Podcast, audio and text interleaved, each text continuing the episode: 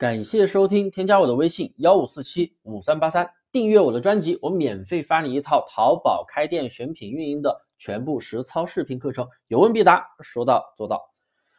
那么今天的课题呢，就是做电商到底选拼多多还是淘宝？这个呀，真的是要根据自己的情况来。这个问题真的每天都有新手朋友来问我。淘宝啊，现在仍然是电商平台的 C 位。虽然我做的是淘宝，但我也会客观的分析给大家去讲。如果呢，你有低价稳定的供应链货源，而且还能解决物流成本的问题，什么意思呢？就是你发一单货特别便宜，两块钱、三块钱。因为我所认识的一些朋友啊，他们发全国就是两块五，两块到两块五一单发全国。当然还有更便宜的成本，还有一块钱的成本人都有的。那种的话，可能都是要规模比较大。那如果你能解决物流成本的问题，拼多多对你而言真的是一个非常好的平台。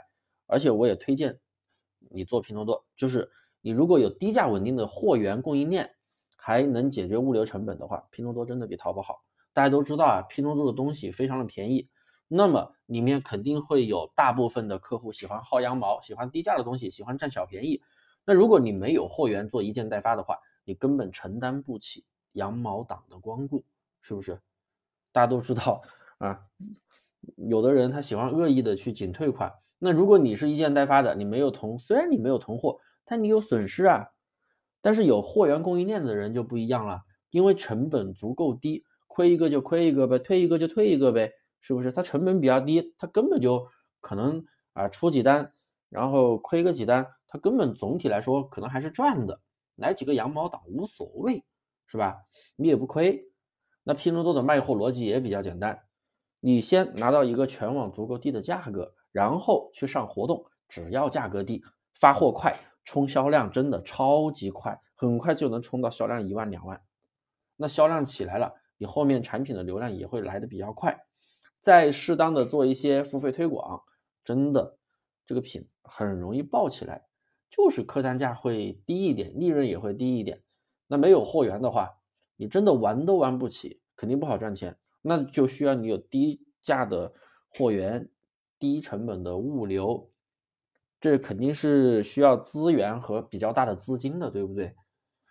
那如果呀，你没有多少资金，你也没有什么货源供应链，你更加没有什么电商运营经验，你想从一件代发起步来赚钱的话，淘宝真的是最好的选择。首先啊。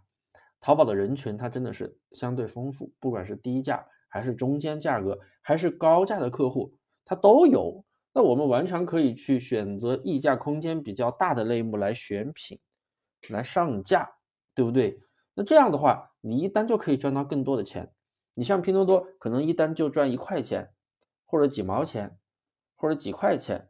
但你做淘宝的话，你一单可以赚几十块钱，甚至一两百块钱的利润一单的话。是不是？那你出几单，你就可以赚几百了。那这样是不是轻松一些呢？而且淘宝的连线规则，它要比平台稳定，是不是？拼多多才出现几年呀？淘宝都多少年了呀？规则比较稳定，所以玩法也会比较稳定，因为跟着规则走就行了。所以说啊，大家在做电商的时候，到底是选淘宝还是选拼多多呢？根据自己的条件来。是不是听我的肯定不会踩坑？那我再总结一下，那如果你有货源供应链，有能解决物流低成本的问题，拼多多不要考虑，拼多多肯定好做。